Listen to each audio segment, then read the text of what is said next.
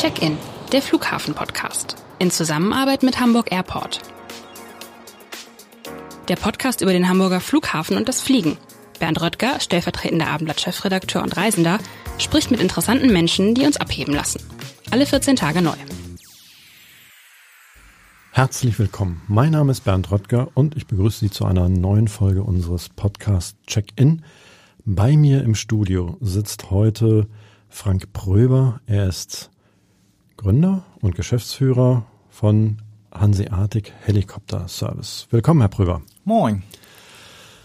Was verbirgt sich hinter, hinter dem, dem, dem Namen Hanseatic Helikopter Service? Also es geht um Hubschrauber heute in diesem Podcast und ja, vielleicht stellen Sie mal ganz kurz Ihre Firma vor und dann fallen uns ganz, ganz viele Fragen ein. Ja, gerne. Also Hanseatic Helikopter Service äh, GmbH wurde gegründet im Jahr 2004, ursprünglich mal als kleine Flugschule, wurde dann erweitert das Ganze auf ein Luftfahrtunternehmen, also vergleichbar mit der Lufthansa zum Beispiel. Aber ein bisschen kleiner. Ein bisschen kleiner und natürlich mit Hubschraubern dann, explizit mit Hubschraubern. Und ja, wir sind im gesamten norddeutschen Raum tätig, machen so ziemlich alles, was man mit Hubschraubern machen kann. Also vom banalen Rundflug über Hamburg. Wir fliegen Leute von A nach B. Äh, ich bin jetzt gestern gerade erst vom Frachtflug zurückgekommen. Also auch das machen wir, dass wir notwendige Teile zum Beispiel für die Autoindustrie schnell zur Produktion hinfliegen, äh, damit da eben ein, ein Produktionsstillstand vermieden werden kann. Wir äh, machen seit Jahren schon Luftbildaufnahmen über Hamburg, Film, Fernsehproduktion, Luftbildaufnahmen unter anderem auch fürs Abendblatt. Und ich wollte gerade sagen, aber ist nämlich der Kollege, der Sie gerade fotografiert, der ist äh, da bestimmt, der ist da ganz heiß drauf. Genau. Ja, das kann ich mir gut vorstellen. Das bringt jedem Fotografen Spaß. Ist ja auch mal was anderes und gerade Hamburg von oben zu erleben dann. Zumal ja. sich die Stadt ja ständig verändert, genau. Ja. ja, ich hatte es anfangs erwähnt. Äh, wir sind auch Luftfahrerschule, das heißt, wir bilden auch selber Piloten aus. Und ja, also alles, was man mit Hubschraubern machen kann, Arbeitsfliegerei, Lufttaxi, machen wir mit Hubschraubern. Also universell, universell sozusagen einsetzbar. Vielleicht fangen wir einfach mit dem ersten an und, ähm, und wenn, also wahrscheinlich wissen es die wenigsten, man kann Rundflüge machen über Hamburg, wenn ich sowas machen will. Ähm, wie tief muss ich denn dann in die Tasche greifen und wie, wie lang dauert sowas? Was gibt's da so feste Routen? Vielleicht können Sie das einmal kurz ja, wir haben, wir haben also mehrere Produkte im Portfolio. Das fängt an bei 169 Euro für ein Einzelsitzplatzticket für einen 20-minütigen Rundflug. Ähm, da stellen wir praktisch die Flüge dann zusammen, so wie die Leute das bei uns buchen. Also vergleichbar wieder mit einer großen Airline. Da kaufen sie ein Ticket für mhm. einen Flug an dem und dem Tag zu der und der Uhrzeit. So funktioniert das bei uns auch. Das gibt feste Termine, an denen wir dann diese Rundflüge mhm. durchführen. Und wie viele Passagiere sind dann an Bord? das ist äh, zurzeit fliegen wir das meiste mit einem Airbus-Helikopter mit einer H120. Da passen also ein Pilot plus vier Fluggäste mhm. rein. Und ja, so ein Flug dauert dann 20 Minuten. Äh, von der Streckenführung haben wir eigentlich alle Sehenswürdigkeiten dabei äh, über Hamburg. Das heißt, wir fliegen am Hamburger Flughafen los, gehen dann Richtung Außenalster, Binnenalster, weiter Richtung Innenstadtbereich, schwenken dann rüber Richtung Hafen, äh, rüber zur Köhlbrandbrücke, machen dann noch einen kleinen Abstecher Richtung Finkenwerder zum Airbus-Gelände und kommen dann seitlich versetzt halt am Jenischpark vorbei, Landungsbrücken, Elbphilharmonie natürlich darf nicht fehlen. Äh, und dann auf dem Rückweg wieder über Binnenalster, Außenalster, Stadtpark zur Landung. Das klingt nach einem spannenden, äh, spannenden Rundflug äh, und so schnell kommt man sonst in der Stadt nicht rum. Wenn Sie das sozusagen, Sie machen das, sind ja wahrscheinlich ständig irgendwie ähm, und, unterwegs über, über der Stadt. Ja was sind so, was sind da so Gegenden, wo Sie sagen, oh, da, da, da bleibe ich immer wieder äh, mit den Augen hängen, sobald man das als Pilot äh, kann. Ähm, da da, fahr ich da fliege ich besonders gern äh, rüber, weil ähm, das einfach so toll aussieht und so spannend ist, oder? Ja, also mich fasziniert nach wie vor immer die, die Außenalster, Binnenalster, gerade wenn dann die Sonne extrem scheint, dieses Funkeln im Wasser, wenn die Fontäne natürlich an mhm. ist. Das ist so mein Lieblingsmotiv in Hamburg eigentlich. Ja, wunderbar. Das klingt, klingt äh, sehr gut. Und dann, Sie sagten, das ist das eine äh, sozusagen. Ich kann einfach einen Platz buchen. Mhm. Wahrscheinlich kann ich auch den ganzen Hubschrauber buchen, oder? Genau, das können so. Sie natürlich auch, wenn Sie jetzt nicht zu einem unserer Rundflugtermine fliegen möchten, sondern an irgendeinem bestimmten Termin, ich sage jetzt mal äh, silberne Hochzeit und Sie möchten mit Ihrer Frau alleine fliegen, dann können Sie bei uns natürlich auch den kompletten kommt das, Hubschrauber. Kommt das vor? Gibt also? Das kommt vor, ja? ja, ja. Also das ist ganz oft so als Geburtstagsgeschenk mhm. oder was wir auch häufig haben, dass äh, jüngere jüngere Leute halt gern einen Heiratsantrag machen möchten. Die Im verbinden, Hubschrauber. die verbinden das dann mit dem Rundflug halt. Und da machen wir es in der Regel mal so, dass wir also erstmal den Rundflug genießen und gegen Ende dann eine feste Lokalität aufsuchen. Ich sag mal, wir stellen uns dann zum Beispiel über die Elbphilharmonie, damit man hinterher immer erzählen kann, weißt du noch damals, wie du mir über der Elbphilharmonie einen Antrag gemacht hast. Ne? Sehr extravagant, mhm. aber interessant. Ähm, so, das sind sozusagen das eine. Gibt es dann noch, so, mm, also in 20 Minuten gibt es längere Sachen, wo Sie dann sagen, da fliegen wir weiter raus oder ich, keine Ahnung, ich frage Ja, wir, wir bieten das Ganze auch als 30-minütige Variante an. Da ist es dann so, dass wir am Flughafen starten und dann über Niendorf, Schnelsen, Schenefeld raus bis nach Pinneberg fliegen. Von Pinneberg aus dann mit Südkurs nach Wedel über den Yachthafen und dann entlang der Elbe praktisch entlang äh, Blankenese, Finkenwerder in den Hafen rein im Vollkreis rechts rum, links rum überm Hafen drehen, dann weiter Richtung Elbphilharmonie, Hafen City, Speicherstadt, Richtung Binnenalster, Außenalster und dann über den Stadtpark wieder zur Landung. Zum Flughafen wieder zurück. Ja. Mhm. Wie viel, kann man da sagen, wie viele, wie viele Rundflüge machen Sie so im, im Jahr? Also jetzt mal von Corona abgesehen, so normal. Ja, Sie werden vorher. lachen. Das ist bei uns tatsächlich äh, trotz Corona eigentlich immer mehr geworden. Ah, okay. Ähm, und ja, so als Größenordnung, also wir bieten diese Einzelplatztickets, bieten wir halt in der Regel jedes zweite Wochenende an.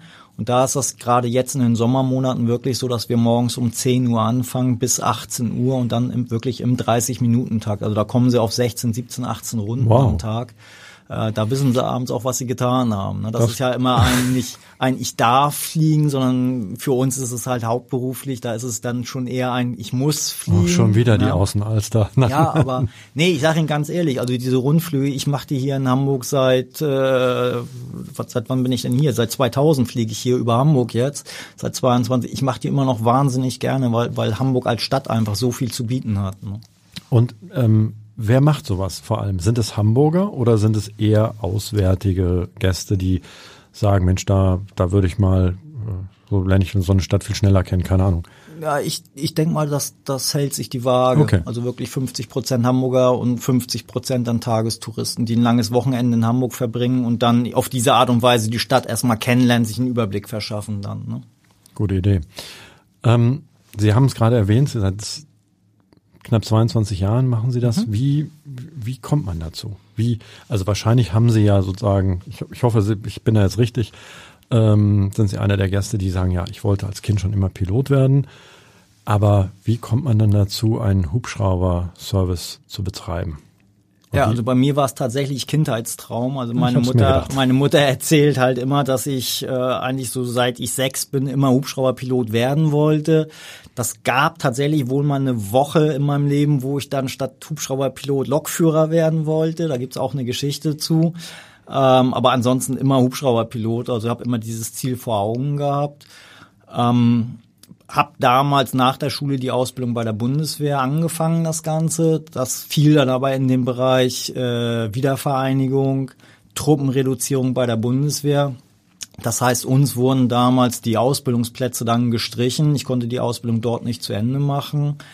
Bin nach einem kurzen äh, Intermezzo an der Uni in Kiel bin ich dann in die USA gegangen, habe dort die Ausbildung mhm. zu Ende gemacht, habe dann auch eine Zeit lang in den USA gelebt und gearbeitet als Pilot und äh, bin dann aber irgendwann wieder zurückgekommen nach Deutschland, habe dann als Angestellter bei diversen Firmen gearbeitet und dann 2004 äh, tatsächlich den Schritt in die Selbstständigkeit gewagt. Ein also, ja, mutiger Schritt. Wenn Sie ähm, äh, wenn uns jetzt jüngere Zuhörerinnen mhm. und Zuhörer zuhören, sagen, okay, was können, was können Sie denn für Tipps? Also wie wird man Hubschrauberpilot? Was muss man da, was muss man da mitbringen, vielleicht vor allem? Aber auch, ähm, äh, wo macht man so eine Ausbildung? Außer bei der Bundeswehr. Ja, also das ist die eine Möglichkeit, halt über die mhm. Bundeswehr oder Bundespolizei, die ja selber ausbilden. Ja. Ähm, ich habe jetzt gerade ganz aktuell, ähm, weil ja viele der jüngeren Leute auch gerne als Ambulanz, also als Rettungspilot unterwegs sein möchten. Äh, ich weiß, dass eine der beiden großen Firmen jetzt äh, ein eigenes Ausbildungsprogramm auf die Beine gestellt hat. Wie das im Einzelnen aussieht, das weiß ich noch nicht. Ähm, die Alternative ist halt dann tatsächlich die Ausbildung an einer zivilen Flugschule zu machen.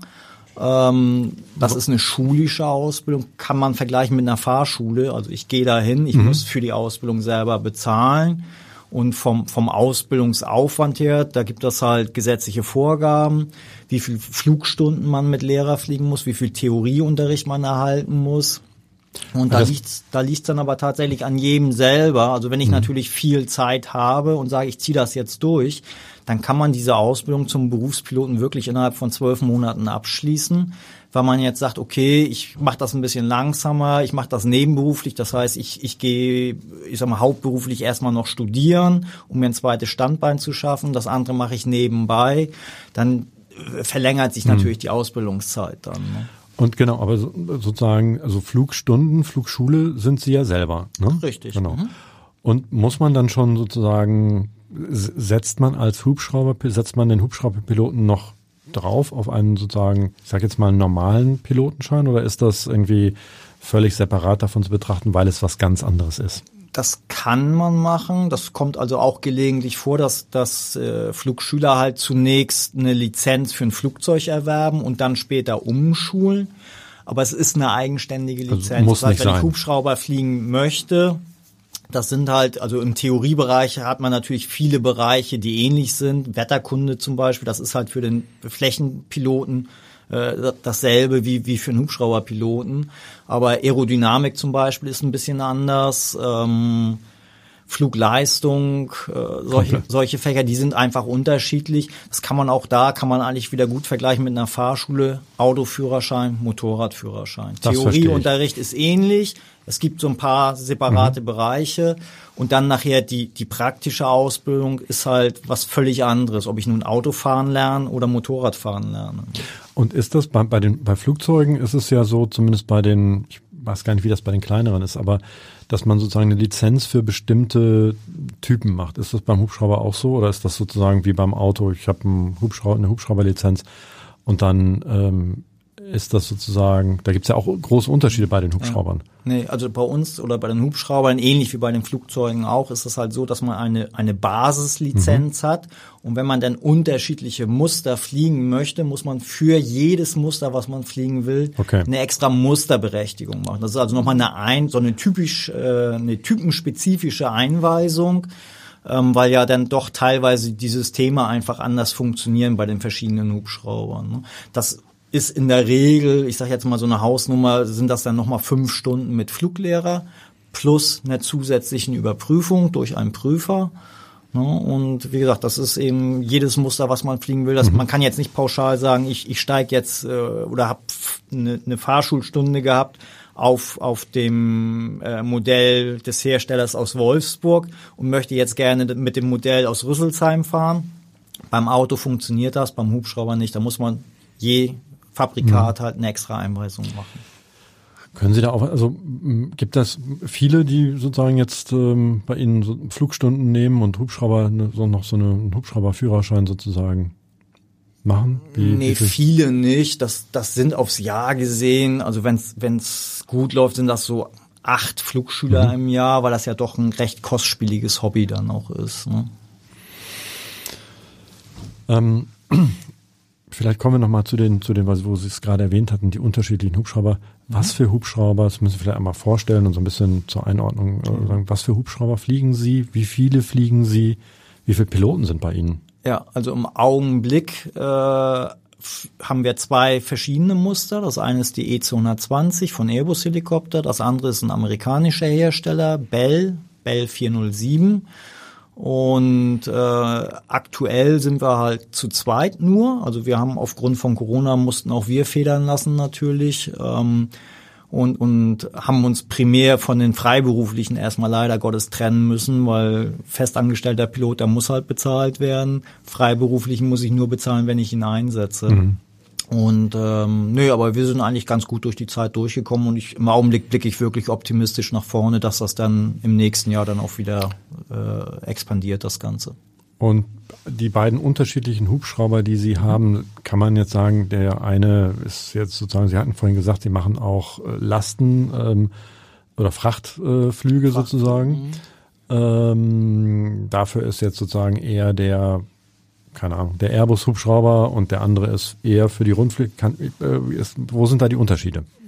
Ja, das auch da wieder der Vergleich zum Auto halt. Also, also okay. ich sag mal, sie haben halt das eine ist, ist, ich sag jetzt mal, was nehmen wir denn mal? Ich will ja auch keine Schleichwerbung machen. ähm, nee, aber, aber sind jetzt nicht ganz sozusagen so ähm, von der. Nee, das eine ist halt im Bereich Mittelklasse und das andere ist dann eher äh, etwas limousinenartig dann. Ne? Und den, den Mittelklassewagen oder Hubschrauber in dem Fall, den nehmen wir eben gerne für Frachtflüge, weil der einen sehr großen Kofferraum hat mit einer großen Zuladung da kann man auch sehr einfach, sehr schnell hinten eine Rücksitzbank rausnehmen, sodass man praktisch Stauraum hat, wo eine komplette Europalette reinpasst. Wow.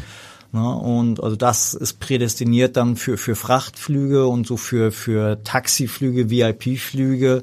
Da nehmen wir dann eher die Bell 407, weil die dann so ein bisschen Clubsesselatmosphäre hinten hat. Also man sitzt sich dann gegenüber und das ist so eher so limousinenartig. Okay, dann. ja, das erklärt das. Das erklärt doch so ein bisschen, da habe ich so ein, da habe ich ein Bild ja. im, vor Augen.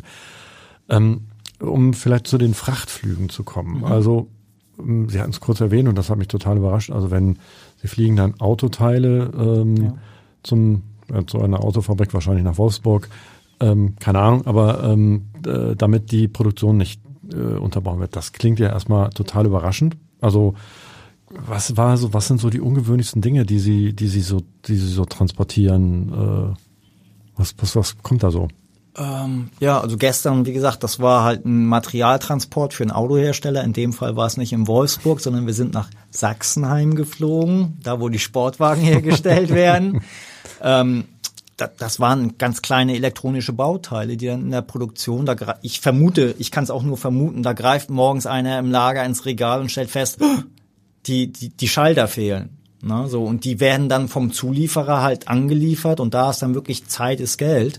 Und das heißt, diese Teile müssen schnellstmöglich darunter kommen, damit die Produktion halt nicht zum, zum Erliegen kommt. Was dann noch viel teurer ist. Was dann noch viel teurer ist. Und, und ähm, das waren wirklich, ich sage jetzt mal einfach, äh, ohne den Preis zu wissen, also ich behaupte jetzt mal, es waren Pfennigartikel, die wir da runtergeflogen haben. Aber wenn dann die Produktion zum Stillstand kommt, das wird richtig teuer für die. Aber das sind dann wahrscheinlich, ist das dann gleich so eine ganze Palette oder? Ähm, äh, ja, ja also okay. so wie ich sagte, so eine mhm. Europalette voll, die wir hinten reinstellen können dann.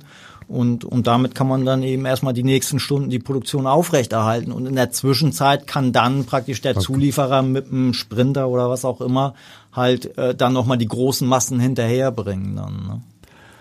Was waren so die ungewöhnlichsten Dinge, die Sie so mm, mal transportiert haben? Oh, da fällt mir so einiges ein. Also wir haben tatsächlich mal einen Monteur, äh, ich glaube nach Bamberg war das, zur, zur Abfüllanlage von Coca-Cola gebracht, weil da eben auch äh, Produktionsstopp tatsächlich war. Die brauchten dringend ein Ersatzteil und wir haben dann das Ersatzteil, das war wirklich irgendeine Dichtung war das.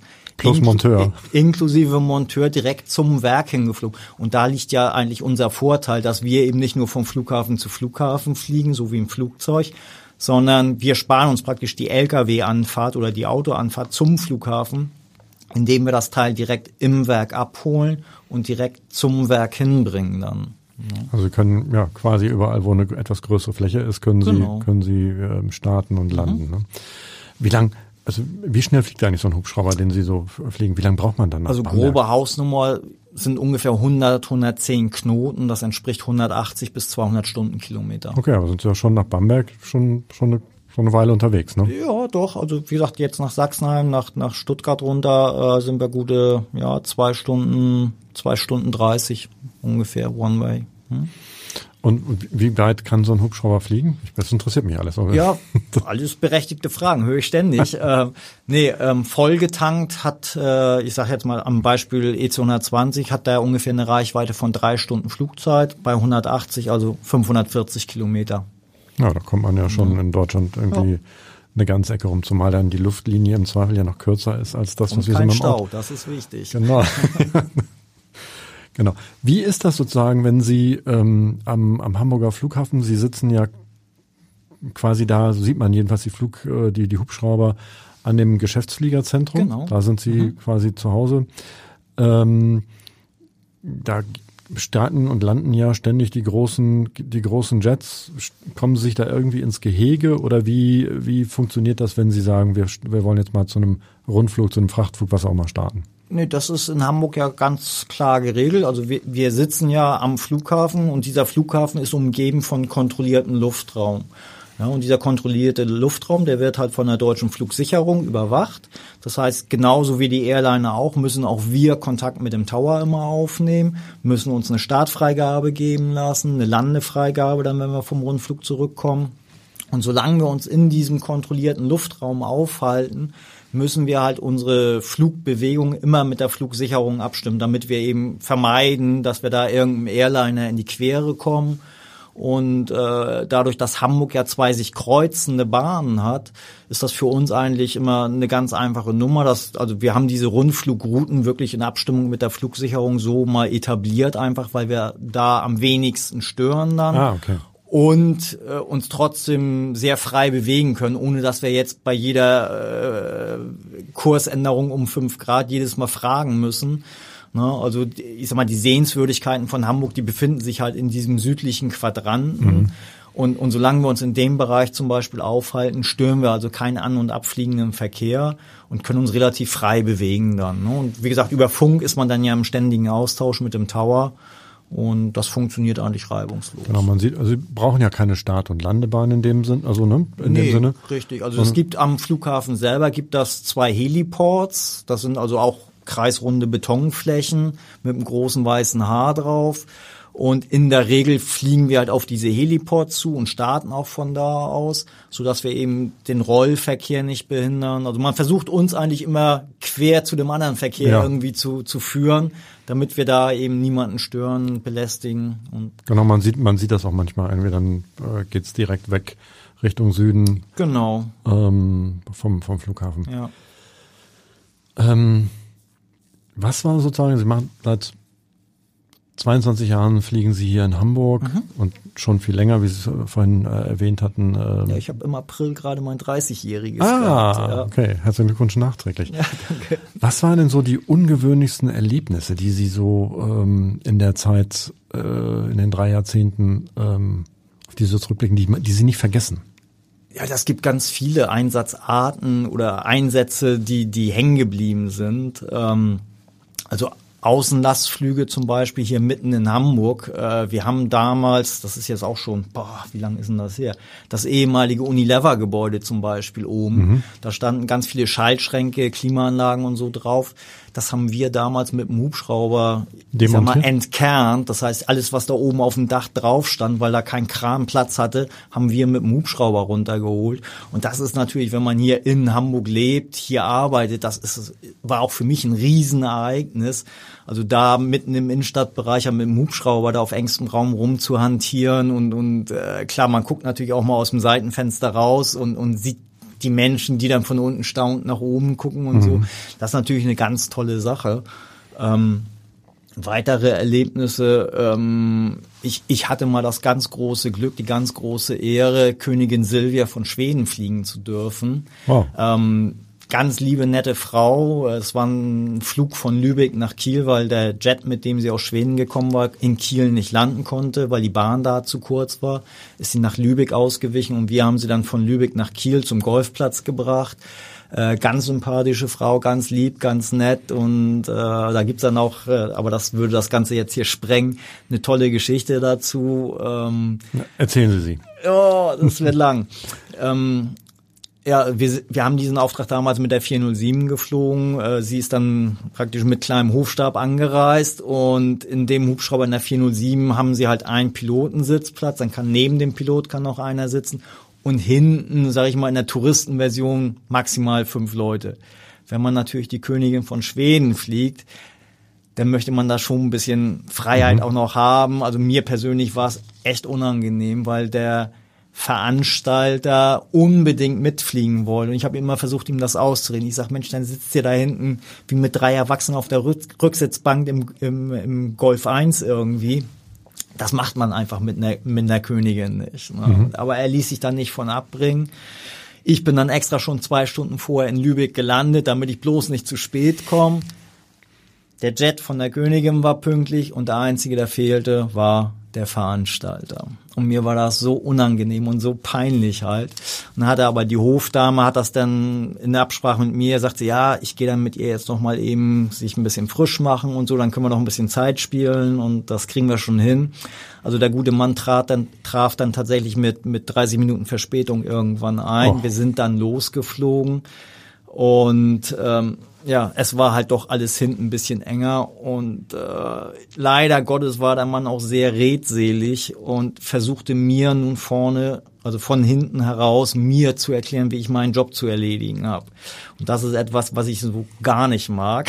Das kann ich sehr gut nachvollziehen. Und ähm, naja, ich habe mir das dann immer angehört die ganze Zeit und habe dann immer so hintenrum versucht, ihm mitzuteilen, er möge doch bitte sehr äh, jetzt mal das Thema wechseln oder also mich einfach meinen Job machen lassen.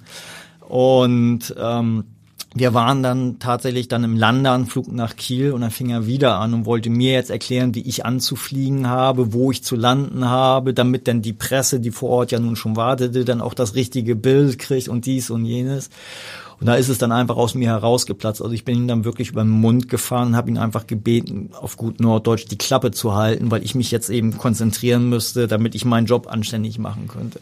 Und in dem Augenblick fiel mir natürlich ein, oh Gott, was hast du getan? Du hast da hinten die Königin von Schweden drin sitzen und, und redest jetzt hier so frei Schnauze halt und habe mich dann so ein bisschen verschämt nach hinten umgedreht, um zu gucken, wie dann nun die Reaktion von hinten war. Und es war dann eine ganz süße Situation, weil sie saß dann da, sie hat auch nichts gesagt, sie hat mich dann nur angeguckt, einmal ganz kurz genickt, freundlich gelächelt, den Daumen nach oben gehoben, weil ihr wahrscheinlich dieses Gerede auch so ein bisschen auf den Keks gegangen Waren sich ist, einig. Ne? Und das war, das war einfach schön. Und nach der Landung kam dann die Hofdame noch bei mir an und hat mir so ein kleines äh, Visitenkarten-Etui aus, ja, vergoldet äh, mit dem kleinen äh, mit der kleinen schwedischen Krone drauf äh, als Präsent von der Königin überreicht. Das Ding habe ich heute noch und äh, da achte ich auch sehr drauf. Das ist eine schöne Erinnerung. Ja. Toll. Ähm, ja, das sind auf jeden Fall zwei, zwei wunderbare ähm, und ungewöhnliche Erinnerungen. Wenn Sie so, ähm, wir haben ja sozusagen das Spektrum, wir haben es noch nicht ganz abge, äh, abgedeckt. Sie machen, Sie fahren auch, ähm, fliegen auch Taxi. Also, ja, ja mit dem, mit dem Hubschrauber. Mhm. Wie muss ich mir das, da, wie ja. muss das, ist das wie, wie ein Taxi von, von, von A nach B? Nein, wo fliegen Sie denn da so? Ja, also ein bisschen Vorlaufzeit brauchen wir natürlich schon, aber wir haben es ja am Beispiel der Frachtfliegerei erläutert. Also das sind so Sachen, Zeit spielt Geld. Da kommt morgens um acht der Anruf und eine halbe Stunde später starten wir, um die Ware beim Lieferanten halt aufzupicken und fliegen dann entsprechend dann zur, zur Destination. Ähm, bei diesen Taxiflügen, da ist das eben ganz oft so, dass das dann doch im Vorwege etwas besser geplant wird. Da kommt dann als Beispiel der Geschäftsmann, der einen wichtigen Geschäftstermin hat. Ähm, da wird eben zwei Wochen vorher gebucht, Termin vereinbart und dann geht das los. Oder so unsere Rennstrecke hier in Norddeutschland ist natürlich am Freitagmittag Hamburg-Sylt und zurück. Okay. Damit man möglichst schnell an den Strand kommt und sich äh, und sich dort erholen Ja, und kann. vor allen Dingen den Stau umgeht dann, ne? Das ja und die und die Probleme der Bahn und, äh, und die Probleme der, der Marschbahn richtig, sozusagen, ja. die ja in, mhm. aller, in aller Munde ist. Haben Sie einen Lieblingsplatzort äh, am Flughafen? Am Flughafen direkt. Äh, ja, tatsächlich. Ähm, also wir sitzen ja auf der Südseite mit dem Geschäftsfliegerzentrum und wo wir gerne hingehen, ist tatsächlich nebenan dieses Café Himmelschreiber weil da gibt's eine schöne Aussichtsterrasse. Äh, da kann man dann immer mal Mittagspause machen. Da gibt's also, ich sag jetzt mal für, also eine überschaubare Karte. Ne, aber so Kleinigkeiten für zwischendurch, ganz lecker Kuchen und Kaffee immer. Äh, Personal ist natürlich auch nett und es gibt wahnsinnig viel zu sehen. Also für Leute, die sich für die Luftfahrt interessieren, Ähm, beim, ja- beim Kaffeetrinken halt den Starten und Landen in Flugzeugen zuzuschauen. Ähm, ist manchmal ein bisschen lauter, ist klar. Ne? Wir Logisch. sitzen am Flughafen. aber äh, also wie gesagt, wer, wer luftfahrtaffin ist, ähm, das ist sicherlich eine gute Anlaufadresse. Man sitzt da eigentlich viel, viel näher dran als an diesem Coffee to Fly, ne? Also, Ja. also Ja. Da, sondern da sitzt man wirklich so in der ersten, Ja. in der ersten Reihe und ähm, manchmal ist so ein so ein Flugzeug auf dem auf dem Rollweg. Rollf- Rollweg irgendwie kommt ganz ganz dicht vorbei Ja. und man sieht wahrscheinlich auch von dort kann man auch dann ihre Hubschrauber sehen, oder? Genau, ne, weil wir gerade, wenn wir diese Rundflüge machen, starten und landen wir halt im, ich sage jetzt mal Idealfall im 30-Minuten-Takt, eigentlich direkt vor der Terrasse. Und ja, da gibt's immer was zu gucken. Ne? Auf der anderen Seite steht dann ja auch noch der Polizeihubschrauber, der dann auch noch äh, dort Stimmt, startet startet und landet. Ne? Also da ist immer Action.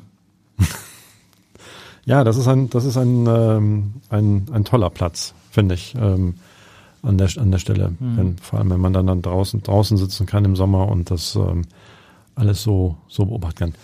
Wenn Sie sozusagen, wenn Sie nicht fliegen Ja. und, Kommt selten vor. ja, aber so, was, was machen Sie dann? Also ich werde ja langsam ein bisschen älter und damit ein bisschen ruhiger. Ähm, was ich halt äh, für mich äh, zur Entspannung immer mache, ist, ich fahre gerne an den Strand. Das habe ich auch jetzt während Da Corona. fahren Sie hin und, Da flie- ich hin. und ja. fliegen nicht. Nein, da fahre ich tatsächlich hin. Ne, das andere ist ja Beruf und das andere ist Freizeit dann. Nein, also ich fahre wahnsinnig gerne an den Strand. Ich habe da jetzt auch nicht wirklich einen Favoriten. Ähm, ich gucke mir gerne unterschiedliche Strände an. Also auch jetzt im Herbst, im Winter. Im Sommer bin ich eigentlich eher weniger am Strand, weil ich da natürlich viel arbeiten muss, viel fliegen muss. Ähm, für mich schönes Ausflugsziel ist immer Brasilien, bei Schönberg da oben. Da bin ich gerne. Einfach um den Kopf frei zu kriegen. Ähm, ja, ich habe es vorhin schon gesagt, ich wohne ein bisschen außerhalb von Hamburg, also hinter Quickborn, kleines Kuhdorf, Bilsen, kennen die meisten wahrscheinlich nur vom Bananenwilli. Ja, vom Vorbeifahren, ähm, das ist an der, an der, B, An der B4. B4, genau. Ne? Und ähm, ja, mit einem schönen großen Garten. Also ich wühl auch gerne im Garten rum. Das ist so ein bisschen so der Ausgleich zum Hightech-Job, der, der ja sozusagen sich, Ja. dass die Hubschrauberfliegerei äh, auf jeden Fall ist, oder? Ja, einfach, wie gesagt, man kriegt den Kopf frei, man muss nicht viel nachdenken, man hat bei der Gartenarbeit keine Verantwortung zu tragen und das mache ich wahnsinnig gerne, ja. Genau, Verantwortung haben Sie sozusagen als Pilot den ganzen Tag genug. Genau. Im, im, im Zweifel. ähm, vielleicht kommen wir zum Abschluss, weil wir sind jetzt auch schon eine ganze Weile unterwegs äh, hier in unserem, in unserem kleinen Studio. Doch nochmal zurück zu den, zu den, zu den Rundflügen. Wenn jetzt sozusagen jemand Interesse daran, ich will jetzt gar keine Werbeveranstaltung hier machen, aber ähm, die eine oder andere wird sich vielleicht fragen, okay, ich habe das klang interessant, das würde ich gerne, ich würde gerne mal meine Stadt ähm, aus der Luft sehen. Kann man das so spontan machen? Wie viel Vorlauf braucht man? Und vor allem eine Frage, was wäre denn eigentlich die optimale Zeit? Also, also abends, morgens, also wie muss man sich das vorstellen? Was sind vielleicht so, so Tipps, die Sie geben können? Ja, ich fange mal bei den Jahreszeiten Ja. an. Also wir wohnen ja leider Gottes in Hamburg, wo das Wetter nicht so ganz so beständig ist. Also für mich persönlich, ich finde natürlich den Frühling, also so ab Mai, wenn Hamburg wieder grün wird, finde ich natürlich gerade aus der Luft sehr attraktiv. Ähm, zum Herbst hin ist auch sehr schön. Auch der Sommer hat natürlich seine Reize. Ähm, Winter, ich sag mal so November, Dezember, Januar, da würde ich sowas nicht unbedingt machen. Klar, wir haben auch im Winter ab und zu mal stabile Hochdrucklagen mit strahlend blauen Himmel, aber ja, bevorzugt würde ich wirklich Frühling oder Herbst machen. Ähm, von der Tageszeit her, ja, kann man das auch schlecht sagen. Das ist äh, jetzt im Herbst haben wir halt morgens oftmals Nebel, Dunst, dann wird's eher gegen Nachmittag erst schön. Ähm, klar, die schönsten Momente hat man dann natürlich Richtung äh, blaue Stunde, Sonnenuntergang. Na, gerade wenn die Sonne dann hinten Richtung äh, Westen an der Elbe irgendwo untergeht, da gibt das, da gibt das wirklich Tage, das, das sieht einfach spektakulär aus, aber diese Tage sind halt sehr rar in, in Hamburg. Ähm, da gibt's nicht so viele von. Ne?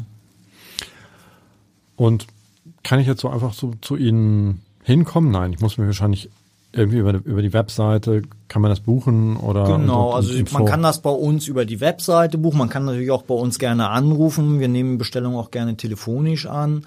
Ähm, also gerade bei diesen Einzelplatztickets da brauchen wir schon immer auch eine gewisse Vorlaufzeit. Deshalb handhaben wir das eigentlich so dass man bei uns zunächst einmal so ein Ticket erstmal käuflich erwirbt ja, ähm, dieses Ticket ist ein Jahr gültig, also hat so Gutscheincharakter mhm. eigentlich. Und wenn man das Ticket in der Hand hat, dann bei uns telefonisch einfach melden, sich vorher vielleicht schon mal informieren über die Internetseite, wann die nächsten Rundflugtermine sind. In der Regel immer der erste und dritte Samstag im Monat. Und äh, dann telefonisch letztendlich Wunschtermin äußern, eine Uhrzeit abstimmen. Na, dann muss man halt gucken, was noch verfügbar ist. Also jetzt in diesem Jahr war es tatsächlich so, dass wir wahnsinnig weit im Voraus schon ausgebucht waren. Mhm.